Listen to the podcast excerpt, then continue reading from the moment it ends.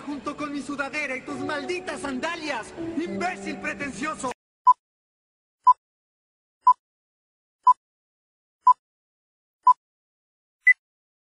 Eh, buenos días, noches, tardes o lo que sea en su cabeza.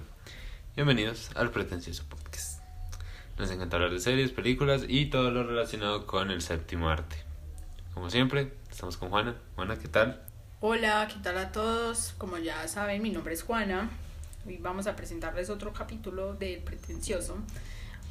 El día de hoy, tampoco con nuestro compañero Sebas, lamentablemente. Pero en las próximas sí será con él. Se los prometemos, se los, se los prometemos. Él volverá, él vendrá en algún momento. Yo soy Nicolás y el día de hoy vamos a hablar de una película relativamente nueva. Es como de hace una semana, más o menos. Vamos a hablar de una película de Netflix y que pues demuestra que ya es hora de quitarle a Pattinson el traje del vampiro. Que demuestra que, que Tom Holland es más que Spider-Man. Que es una medio oda a las películas de los hermanos Cohen y de Martin Scorsese, podríamos decir. Bueno, hoy vamos a hablar de El Diablo a todas horas. El fanatismo no es bueno. Happy birthday, Happy Arvin. birthday, honey. Happy birthday to you. Bueno, pues Juana no hizo su tarea, ya la digo yo. Eh, Ya me olvidó. a ver, El Diablo a todas horas es la historia de Arvin, un joven de unos 17 años que durante toda su vida crece rodeado por la religión. Eh, y, es, y, nos va a contar cómo él trata de mantener a su familia segura en un pueblo pues lleno de depravación y donde pues la religión es principalmente uno de los mayores problemas. Y hablando del impacto social, pues la película tiene una aceptación bastante grande, algunas personas la ponen entre las mejores de 2020, eh, que sabemos que pues actualmente no hay mucho cine eh, por la pandemia mundial, así que por ese lado. Y por otro lado, pues también, pues como dijimos en el, en el inicio, pues es una película que ha recibido pues a los actores que han, que han actuado en ella ah, los ha lanzado más alto de lo que ya estaban porque aquí de verdad que se tiran unos papeles increíbles empecemos de lleno hablemos de las historias porque digamos que el Diablo a todas horas es como una Pulp Fiction pero hecha de forma lineal y no es tan buena como Pulp Fiction entonces bueno ¿Cuál fue su historia favorita del Diablo a todas horas? No sé si será mi favorita, pero sí me pareció bastante como interesante y de hecho un poquito perturbadora. Y es la de estos dos personajes que durante la historia viajan en su en su auto recogiendo gente como si fueran unas personas de bien, digámoslo. Como si fuera cualquier persona pues que recoge gente que va caminando en la calle sin, sin intenciones de nada. Pero podemos ver que no es así, que ellos siempre lo hacen con esa segunda intención de hacer daño, de utilizarlos y de hecho es algo bastante perturbador el hecho, el hecho de que hagan esto, que son, nada más los utilicen para tomar fotos un poco muy extrañas y luego simplemente deciden matarlos y listo. Pero es como muy gracioso porque ellos son asesinos seriales, pero uno no entiende como con qué motivo matan. Porque es como... O sea, yo diría que es más como por influencia de- del, del tipo, porque podemos ver que la vieja, hay, hay momentos en los que se ve que, que le disgusta, que le Sí. disgusta hacer esto, que como que no está de acuerdo, sino que el, el hombre como que tiene su raye, tiene su cosa en la cabeza y, y la metió a ella en todo esto. Al principio pues ya que vemos que ellos se enamoran en una cafetería, entonces logró meterla a ella en todo esto y yo creo que ella como por el miedo hacia él es que hace lo que hace, ya que vemos que no es como que le guste mucho hacerlo. Creo que también es que el tipo, en un momento el narrador que ya hablaremos del narrador, dice que el man adopta, empieza a adoptar esta cultura de las fotos y del asesinato como una religión, ¿verdad? Entonces puede ser ya por ese lado. A ver, mi historia favorita, pues es obvia, pero pero pues parce me gustó mucho y es la del propio Arvin, la de la de Tom Holland. Creo que es mi favorita porque pues no sé, es un niño que crece bajo la influencia religiosa y es normal que él comience a tener ese rechazo, pero que a pesar de que la rechaza no puede despegarse porque su familia es altamente católica y su familia se comienza a desmoronar por un por un pastor que es Robert Pattinson. Y en serio, quítenle ya el estigma del vampiro de crepúsculo. Entonces, sí, es mi historia favorita. Creo que es un personaje con el que desarrollé mucha empatía y, pues, no sé. Creo que. Creo que fue como la más buena. Pero hablemos de la peor historia. Y es la historia del padre de Arby. This was your daddy's. Brought back from the war.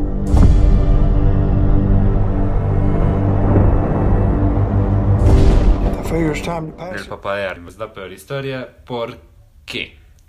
Yo siento que, a ver, es una historia que en su momento sí tiene relevancia por el hecho de que él es el que desarrolla el hecho de que Arwin le tenga cierto repudio a la religión. Pero, pero es como, pues, la historia del, del, del enamoramiento con la mamá era necesaria. La historia con el rechazo a, a esta chica que la madre le quiere presentar en la iglesia era necesaria. Pues siento que si lo hubieran mostrado con flashbacks ahí sutiles y cada tanto hubiera sido mejor. O por ejemplo este momento en el que el padre agrede a los a los cazadores. Creo que hubiera sido como más bueno, ok, eso al final influye luego en el personaje de Arvin, pero pues nuevamente, si lo hubieran mostrado de una forma más breve hubiera sido mejor. Pero no sé, esas son mis opiniones. Yo diría que el hecho de, de haber contado toda la historia del enamoramiento fue también porque, como podemos ver en el mismo lugar en el que él conoce a, a la que va a ser la, la madre de su hijo, podemos ver también el que se conozcan los que ya comenté yo, que se vuelven pues como los asesinos seriales, y de ahí también va el hecho de la joven con la que él- lo querían juntar y su relación con él. Él, él era un qué? Como su relación con él, no sé, Predicador. predicador o lo, lo, lo que sea que hubiera sido ese personaje extraño. El fanático. Entonces creo que, que, que la historia fue más como por eso, por querer demostrar lo, como la sutil conexión que tenían las historias entre sí. Bueno, a ver, yo creo que como presentación de las historias sí es cierto que funciona. De hecho, las presentan de una forma chévere, porque porque sí muestran como que una historia se entrelaza con la otra, a pesar de que estos personajes, el padre de Arvin y el man, el asesino serial, nunca tienen ninguna interacción, pero al final las historias tienen su origen en el mismo lugar. Entonces, sí es como bonito, pero es que, no sé, yo igual siento que, como que me faltó un algo, como que, como que esa primera mitad de la película, por lo menos para mí, fue como aburrida, como, no me dormí, pero sí era como, no, entremos de lleno a Arvin. Me gusta Arvin, quiero ver a Arvin y desde que es un niño hasta que es un adolescente, su historia siempre me parece superior a las demás. No sé, pues como, como si, es que no sé, de verdad que esa, esa, la historia del padre me parece como, no, no, no, como que tengo cierto rechazo hacia ella en general. Pero, pero pues, no sé, a lo mejor, pero igual pues, como es el padre, también tiene influencia en Arvin luego, entonces, pero igual siento que le pudieron haber dado menos tiempo.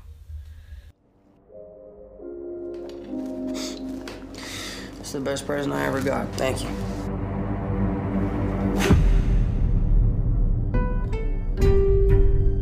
How and why people from two points on a map without even a straight line between them can be connected is at the heart of our story in Knock'em Stiff. Ahora hablemos de Arvin, porque creo que es el personaje más importante, es- o sea, es el protagonista. no- ya, solo por eso es importante, pero a ver, yo con Arvin conecté mucho y me pienso regar en un monólogo largo ahorita, pero primero, Juan, ¿qué opina usted sobre el explosivo Arvin? Pues como ya lo comentamos varias veces, eh, los comportamientos de Arvin sabemos que vienen eh, en base a todo lo que él tuvo que vivir con su padre, que aunque en la guerra se volvió totalmente alejado a, digamos, Dios o en lo que se supone que creyeran.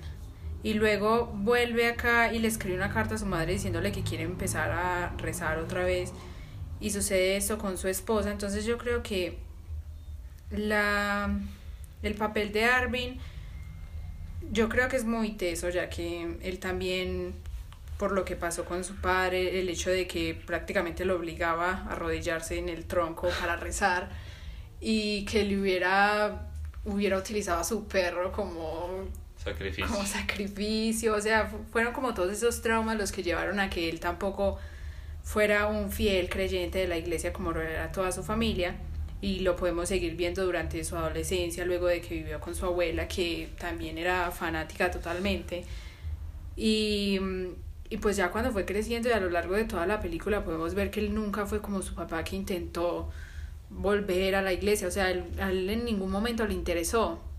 Entonces, eh, y, y todas las partes que tienen en cada una de las historias es algo muy interesante de él. A ver, yo voy a empezar por el simbolismo que la película se manda y es el simbolismo de el muerto, la sangre y las moscas, porque siempre que porque esta figura se repite recurrentemente primero con el compañero del ejército del padre de Arvin eh, asesinado por los bueno más que asesinado como acribillado allá medio morir por los japoneses luego se repite con el perro de Arvin y luego se repite con eh, el enlistado a Vietnam, que es el que asesinan los, la pareja de asesinos seriales. Si nos damos cuenta, pues digamos que de alguna manera esto siempre va a representar el rechazo que X o Y personaje va a comenzar a tener por la religión. Pues, o sea, el padre de Arvin dice como ve la figura de su compañero crucificado y dice, bueno, ya no más, me alejo de la religión. Arvin ve a su perro y ya comienza todo su proceso de dejar de creer en Dios y dejar de combatir el diablo a todas horas, que es algo que se repite en la película. Y luego, pues, tenemos que el narrador le, di- le dice a la audiencia como este man ya comenzó a aceptar sus serie de asesinatos como una como una religión y ahí y justo en ese momento cuando nos muestran al enlistado al soldado enlistado a Vietnam justo en ese momento es cuando su esposa comienza a rechazar eh, dicha religión entre comillas. Y de hecho eh, me pareció pues como muy teso esa parte porque es como pues cualquier tipo de fanatismo puede convertirse en una religión rápidamente. Entonces, hablando del personaje de Arvin, pues esto, todo esto me lleva al personaje de Arvin y es como, como alguien que estudió en colegio católico.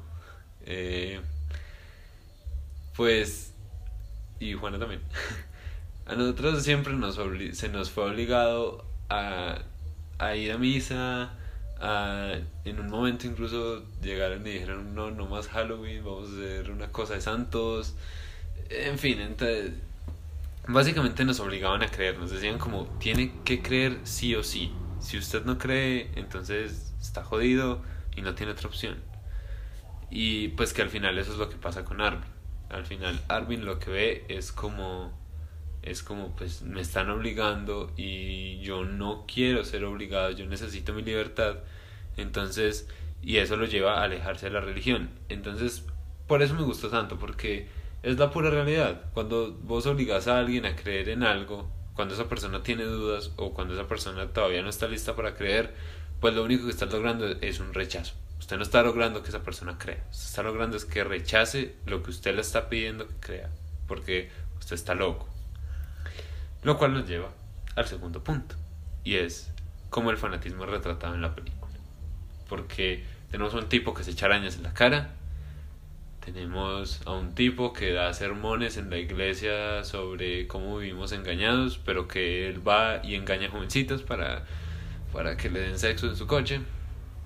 Y también tenemos a, a un a un fanático que también se echó, que fue el mismo que se echa arañas en la cara, que mata a su esposa y espera que Dios se la resucite.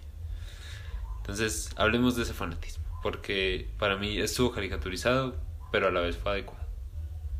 Bueno, Eh, bueno, ahora entrando al tema de que nos habla Nico, centrémonos en el primer predicador, que es el que se echa arañas, luego de dar un sermón de que Dios le quitó su fobia a las arañas y de que gracias a Dios él ya no le teme a las arañas. Eh, resulta que se le da por tirárselas en la cara para demostrar su punto, para querer demostrar su punto. Pero luego simplemente decide encerrarse en un cuartito porque es- se le hinchó la cara de haberse tirado esas arañas. Y según su esposa y según lo que muestran, mientras él está ahí encerrado, habla como con Dios, o se supone que lo escucha, o no sé si será por por la mala circulación de la hinchazón de las arañas, no sé. El caso es que luego de pasar no sé cuánto tiempo en este armario, simplemente decide salir porque escuchó la voz de Dios de que tenía que hacer un sacrificio y decidió hacerlo con su esposa. Se la lleva engañada de que supuestamente ya está bien, está curado, que solamente van a ir a dar una vuelta al bosque y decide simplemente pasarle el cuchillo por la garganta y acostarla. Era un destornillador. Ah, sí, era un, des- sí, era un destornillador, eso lo hacía aún peor. El caso es que entonces simplemente la, la deja ahí y espera, y espera, espera, espera, gritando al al cielo para que se la revivan, porque supuestamente eso, es- eso fue lo que le dijo Dios mientras estaba encerrado en su cuarto oscuro. Y luego simplemente como que no se despierta o, o, simple- o se siente mal por haberla matado y que no se la hayan revivido y se asusta, se asusta y huye y de ahí ya sabemos que su final fue Bonito. Bonito. pues Sí, más. fue complementario a lo que hizo y, lleva, y nos lleva a juntarnos a otra de las historias. Ahora, con el otro predicador, que en este caso es el personaje de Robert Pattinson, también podemos ver que utiliza todo esto, todo el fanatismo también de las jóvenes, porque pues podemos ver a la primera que venía siendo la hermanastra de, de, De Arvin. de Arvin Sí. podemos verla que ella se le cree todo el cuento de que si se muestra tal y como es a Dios, que Dios le va a conceder no sé qué cuántas otras cosas, que va a ser más pura, que Entonces se le en- desnuda en el carro. o sea, básicamente le está diciendo, venga, muéstreme, venga, haga esto, que eso, eso lo permite Dios, o sea, y como ella cree ciegamente en ese pastor y cree ciegamente en la religión, ella simplemente decide hacerlo. Y, y ella en, en medio de su cosa, pues ella pensará que está bien hecho. Y luego pues podemos ver que el final con ella fue un poco trágico también, me pareció un poco brutal, ya que como podemos ver en la escena, ella se No se alcanzó a arrepentir, ella se alcanzó a arrepentir, o sea, de que lo quería al principio lo quería, pero ya alcanzó a tener su momento en el que se arrepintió, en el que dijo, no, yo puedo, yo puedo superarlo, yo sé que mi abuela me va a ayudar, yo sé que ella no me va a juzgar, y ella simplemente decide no hacerlo, pero pues ya sabemos que sus circunstancias no fueron las mejores y lamentablemente no tuvo un buen final. Solo, solo como anotación, el personaje de Pattinson, qué personaje tan despreciable, a lo bien. O sea, porque, uff, pero bueno, yo creo que eso contribuyó mucho a la actuación también del, del actor, pero sigue. Pues hablando de eso, pues digamos que él tuvo una o sea, aparte de que su, sí, su personaje era una persona totalmente repulsiva, digámoslo, porque pues es un, y digamos que es un problema que lamentablemente sabemos que existe, pero aún así, aún teniendo un personaje tan, como tan odioso, tan repulsivo, el tipo lo hizo bien, todo hay que decirlo que lo hizo bien. Sí, es que Pattinson es muy buen actor. O sea, eh, y- Lo no, y- tienen en un, en un lugar como muy... Sí, en un concepto muy, muy malo. Porque obviamente un, un personaje, una, un actor, una actriz, no se basa solamente en su personaje más conocido, como en este caso que a él lo dejaron en la saga de Crepúsculo, que de hecho es una porquería. Y lo dejaron ahí y listo. Simplemente no se fijaron en sus, en las otras películas en las que participa y en esa que tiene un personaje bastante bueno. Y lo peor es que luego va para Batman. Entonces, fijo, lo van a encasillar en Batman. Pero ojalá lo encasillen No, porque y, hizo de bien. todas formas tampoco falta pues el que diga que, que no le va a gustar el como Batman. Ah, sí, pues, de eso bueno. ya va. Pues. Te Eh, dejo con tus opiniones sobre el fanatismo. eh, a ver, yo. Es que me gustaron porque yo sé que hay gente así. Hay pastores así. Nomás hay que buscar un poquito en YouTube. eh, pastores que han hecho el ridículo en público. Y uno encuentra mil videos de eso. Pero es que a la vez yo creo que se caricaturizan un resto porque, bueno, que el man se echa arañas en la cara es como, pues sí, hay gente que sería capaz de hacer eso. Pero luego que me diga como, no, me voy a encerrar en el closet. Es como, ¿a lo bien? O sea, es que en una parte el narrador dice que incluso orinaba en un cubo o algo así, que olía mal. Entonces es como, pues, pues, parce, o sea, yo, ok, ya entendí, es fanático, pero, pero alguien tan fanático tampoco sería capaz de hacer algo así, o sea, no, no creo. O, por ejemplo, eh, la madre de, del, del- la madre del padre de Armin, que dice como, Dios, trae a mi hijo de Japón, ¿era? ¿Dónde estaban combatiendo? De la guerra. Bueno, y que no le pase nada, tráelo sano y salvo y lo caso con esta muchacha que creo que es la actriz de Alicia en el País de las Maravillas, creo. Es. Bueno, independiente de ello. Y la caso con ella. Y es como, pues, pero usted quién es para manipularle la vida, pobre hombre, déjelo escoger. Ni que estuvieran en la época victoriana o así, donde sí las señoritas no tenían elección y el hombre tampoco tenía mucha. Y ella se preocupó mucho. Se Sí. preocupó mucho cuando él llegó a contarle que simplemente había conocido a una camarera que le había gustado. Ella se preocupó porque ya, ella ya esperaba su castigo de Dios. Y, no, y eso es lo que al final lleva al padre de Armin a rezar. Que no le pase nada a la familia y que Dios no los vaya a castigar. Entonces es como, parce, como que, no, porque es que la película se desarrolla en los 70s, y mal no estoy. Y pues, o 60s, no, son 60s. O sea, se, se desarrolla en los 60s y pues el fanatismo existía, pero ya no era tan pronunciado. O sea, si estuvieran en la Edad Media se lo creo, pero es que, pero es que ya, ya, ya era un poquito más... Ya no era tan grave la cosa, ya estaban los kids pintándose la cara y tocando.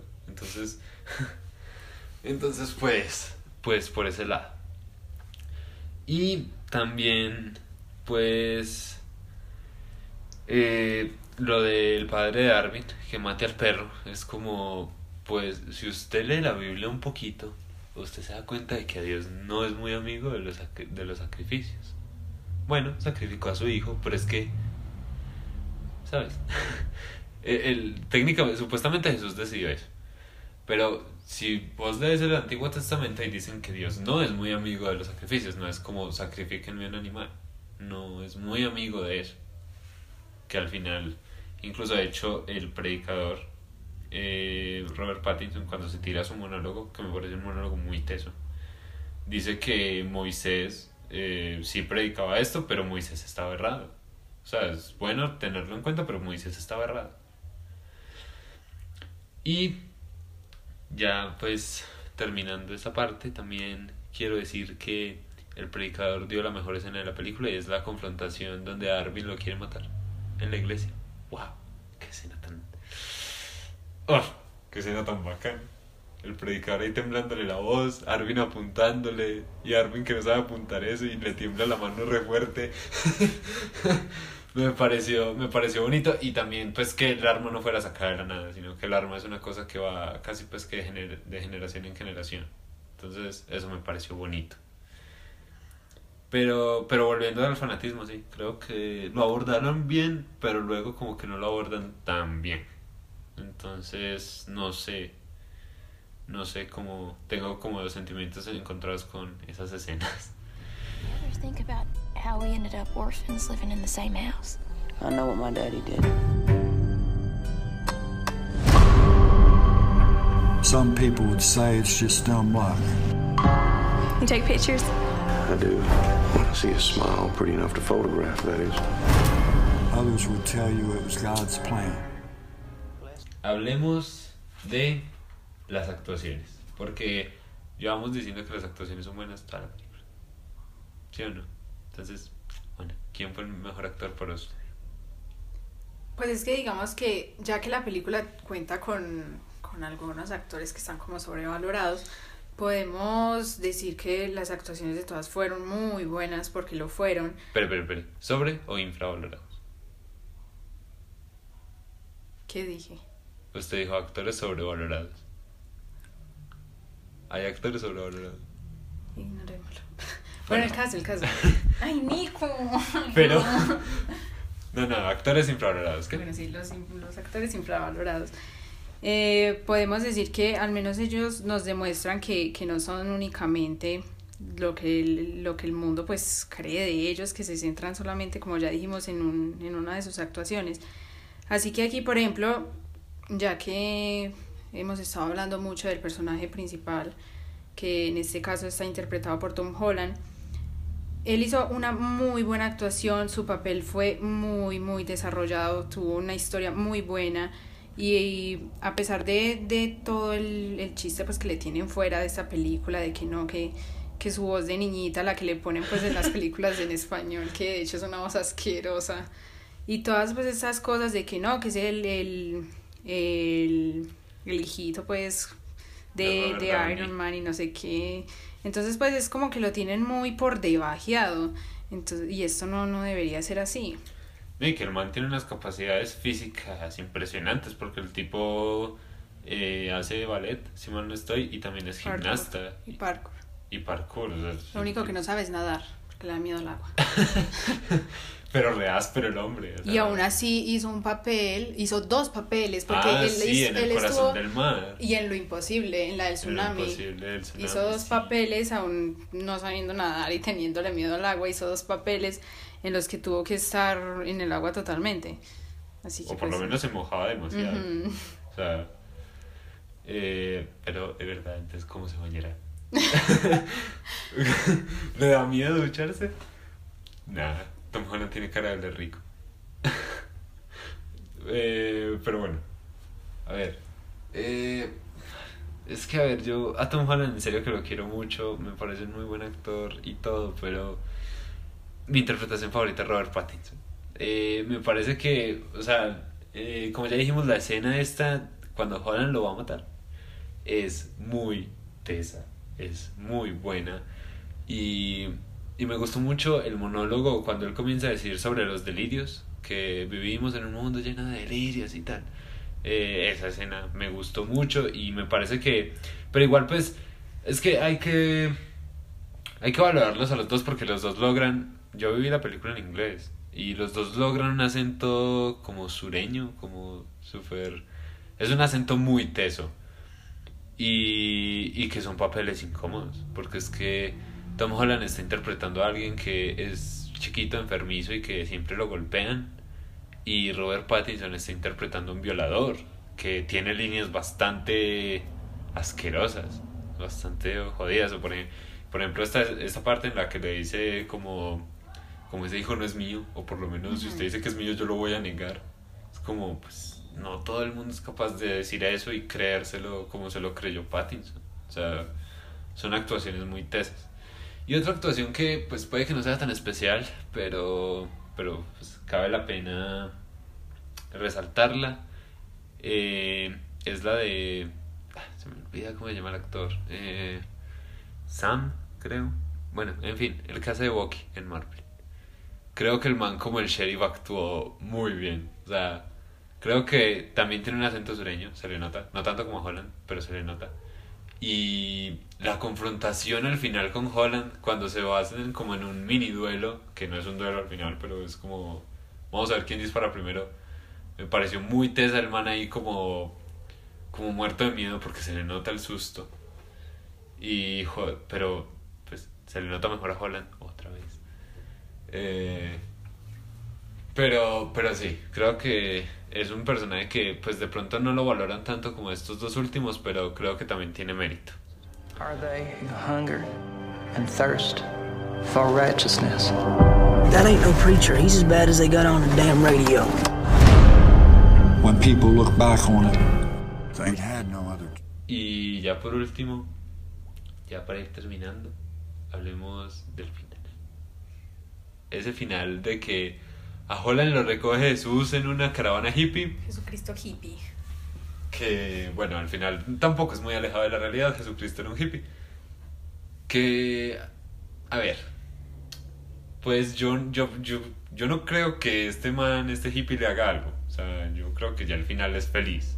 Eh, deja pues como, a pesar de ser abierto, es feliz. A pesar de que yo no sé qué pasó con Tom, eh, me parece que es un final chévere. Pero al final Holland divaga en un montón de ideas. Divaga como en voy a ir a la guerra, voy a tener una familia como mi papá, voy a... Tiene otra, ¿no? Eh, ¿qué, es lo que tiene? Bueno, di- divaga en varias ideas, pero todas al final del día recaen como en que Holland se va a parecer al papá. No sé si eso quiere decir algo. No, la verdad yo no lo capté. No sé qué, qué pasa con ese final.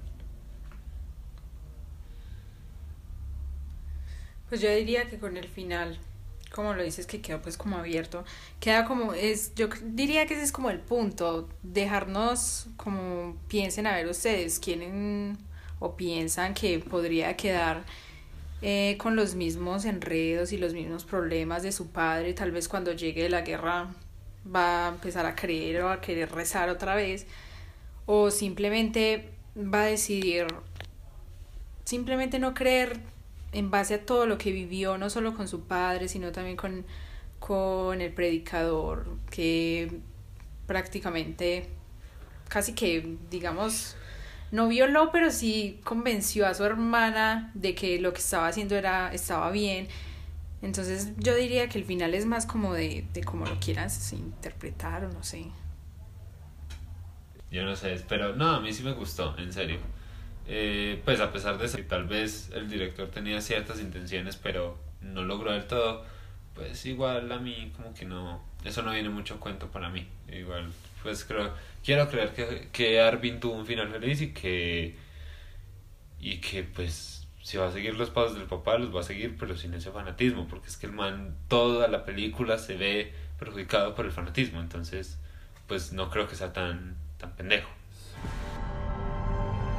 There's a lot of no good sons of bitches out there. Excuse me, preacher.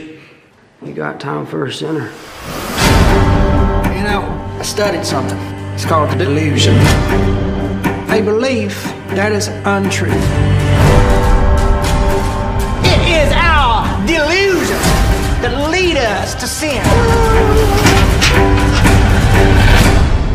Delusions!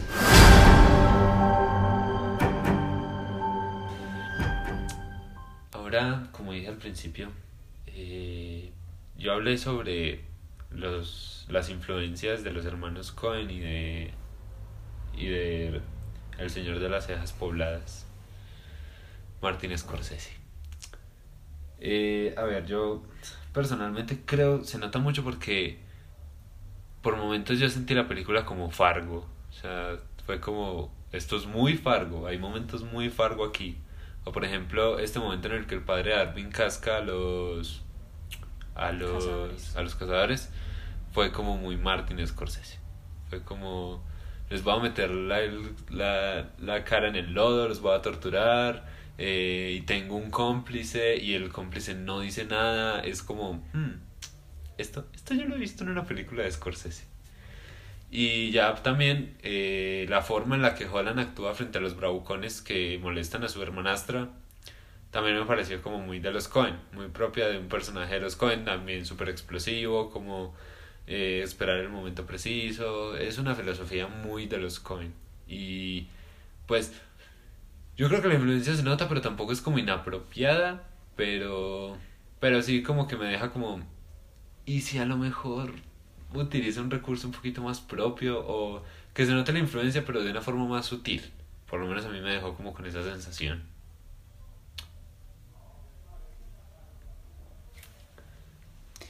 Pues yo en lo personal no había como llegado a, pensar el punto de la influencia en base como a esto.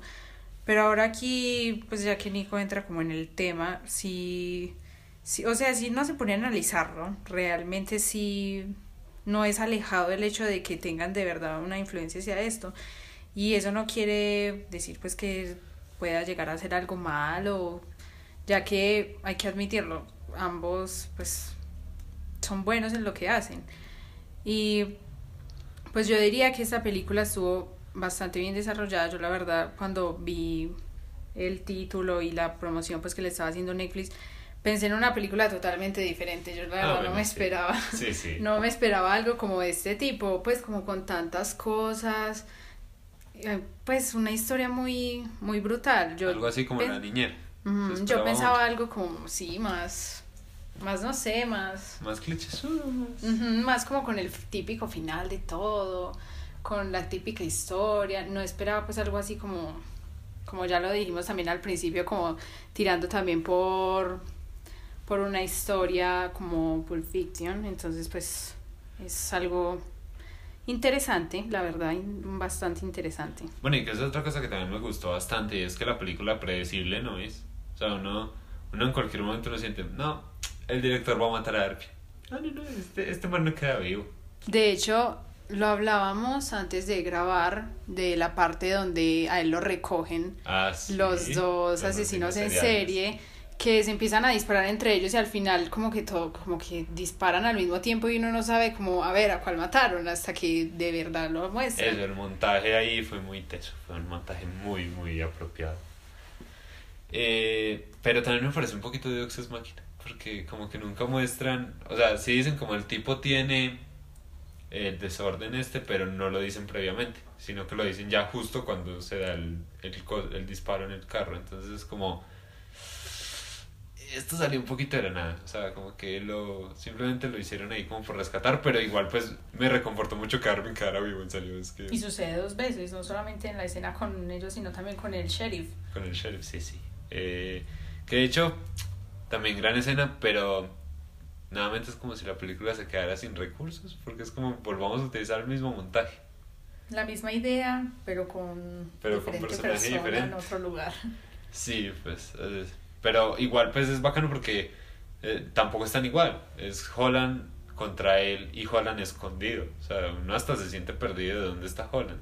Entonces, entonces sí, pues tiene cositas ahí como... No es una película perfecta, pero sí puede ser de lo mejor de 2020. Eh, yo creo que en esa parte concordamos. Entonces, sí, véanla. Vale la pena. Tiene su toquecito bacano. Y pues en un momento donde no hay mucho cine, no hay como mucho que juzgar, pues yo creo que no está de más. Y ya, la última pregunta es, ¿usted cree que esto llegue a los Oscars? Yo le veo potencial, sinceramente le veo potencial. Y ya pues tocando pues otra vez el tema de que no hay como mucho que ver y que escoger, pues yo realmente sí le veo potencial. Yo, yo también, pero yo, yo la llevaría por actuación. Mejor actor y mejor actor de soporte se llama. Mejor actor secundario. Pero no creo que la llevaría por mejor dirección o mejor película. No, la llevaría por mejores actuaciones. Creo. Y probablemente esté, pero probablemente no gane porque la academia tiene una alta política de no le demos nada a Netflix porque es una plataforma de streaming y lo que nos da de comer es el cine y ¿verdad? Ya como no es como si ya lo hubiéramos visto con Mario's Story o con Los Dos Papas o bueno, o con The Irishman. Pero bueno, The Irishman, The Irishman merecía Oscar. Nah. Nah. Nah. Nah. Pero Mario's Story, sí. Eh, pero bueno, eso ya es un tema para discutir después. Eh, recuerden que pueden buscarnos como el pretencioso podcast en nuestras redes sociales. En este momento solo Instagram y Twitter. Prontamente tal vez una página de Facebook. Tal vez. Tal vez. solo tal vez. Y eh, pues eh, cada que compartan este podcast es un episodio para que Sebas esté. Porque en serio lo extrañamos. Eh, claro, es que no hemos subido ninguno con él, pero es porque, pues, es porque grabamos uno, pero salió mal. Entonces, pues, ahí nos perdonen. Eh, esta fue nuestra review análisis del Diablo a todas horas. Es una película buena. eh, está basada en un libro, por cierto. Si lo quieren ver, pues, pues, le pueden dar una ojeada. Yo, yo no lo he leído, pero dicen que es bueno, tiene buena recepción. Y nos veremos pronto, pretenciosos. Eso es, todo, amigos.